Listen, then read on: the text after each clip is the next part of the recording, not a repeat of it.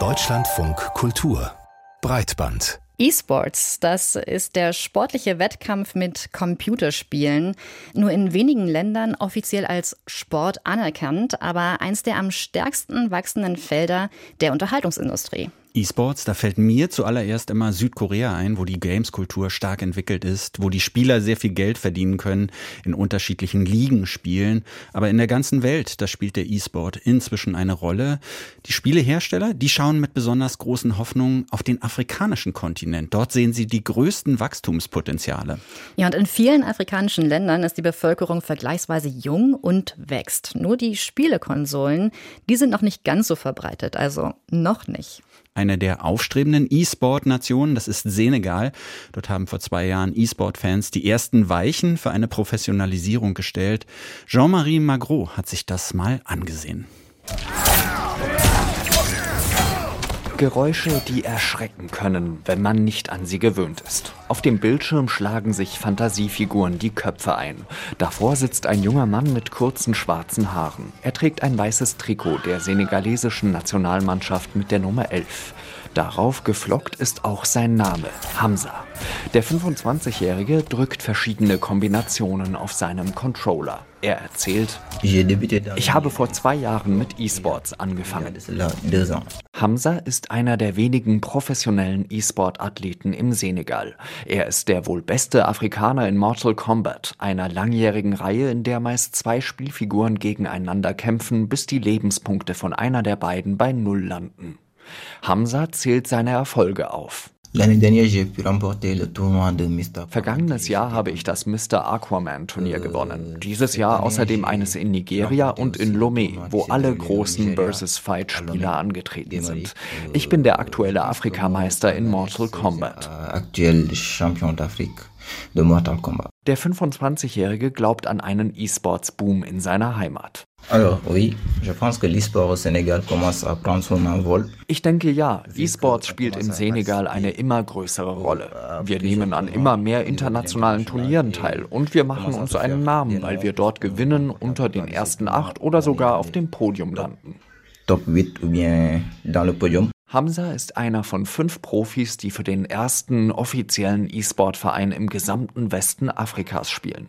Solo E-Sport heißt er und er befindet sich in Dakar. Vor zwei Jahren hat ihn Baba Dioum mithilfe des senegalesischen E-Sport-Verbands Zen Games und der französischen Botschaft in Dakar ins Leben gerufen. Am Anfang ging es vor allem darum, stabiles Internet zu erhalten. Das ist im Senegal nicht selbstverständlich. Früher war es sehr schwierig. Das Internet hatte Aussetzer, wir wurden aus den Spielen ausgelockt, dann fiel auch mal der Strom aus. Aber seit zwei Jahren geht es gut. Unser Internet im Club hat eine gute Leistung. Seit Gründung hat der Club sieben kontinentale und zwei internationale Titel gewonnen, erzählt Baba Dioum stolz.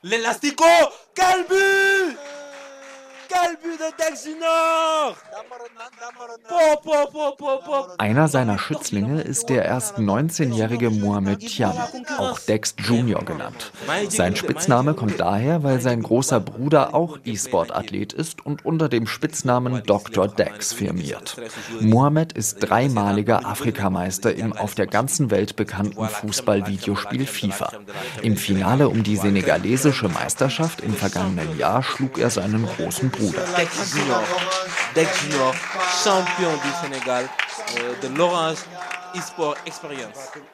Bon, l'eSport au Sénégal, ça va, ça va, ça va, mais on est toujours un peu en retard. E-Sports im Senegal, das geht schon, aber wir haben immer noch Rückstand auf die Europäer, Asiaten oder Amerikaner. Der Staat hilft uns kaum. Wir, die Spieler, geben alles, damit E-Sports hier vorankommen pour, pour, euh, pour avance. Erzählt Mohamed Chiam, alias Dex Jr. Senegal ist zwar einer der erfolgreichsten E-Sport-Nationen in Afrika, aber die Spieler fühlen sich durch den Staat nicht unterstützt. Dieses Jahr unterschrieb die Bürgermeisterin von Dakar einen Vertrag, wonach in ihrer Stadt das wohl größte E-Sport-Zentrum in ganz Afrika entstehen soll. Baba Dioum, der Manager von Solo eSport, richtet einen Appell an private Sponsoren. Es ist ein Sektor, der jungen Menschen Arbeit gibt. Nicht nur professionellen Spielern, es gibt das Management, Marketing, Influencer. Es entsteht wirklich eine kulturelle Industrie. Ich lade alle potenziellen Partner herzlich ein, zu kommen, zu investieren und uns dabei zu begleiten, diesen innovativen Sektor zu entwickeln. Dieses und auch schon im vergangenen Jahr haben sich senegalesische Athleten zum Beispiel beim E-Fußball für die Endrunde bei den E-Sport-Weltmeisterschaften qualifiziert. Auch die internationale Konkurrenz bemerkt die Entwicklung. Bei den vergangenen Weltmeisterschaften in Bali machte die südkoreanische Delegation am Platz der Senegalesen Halt.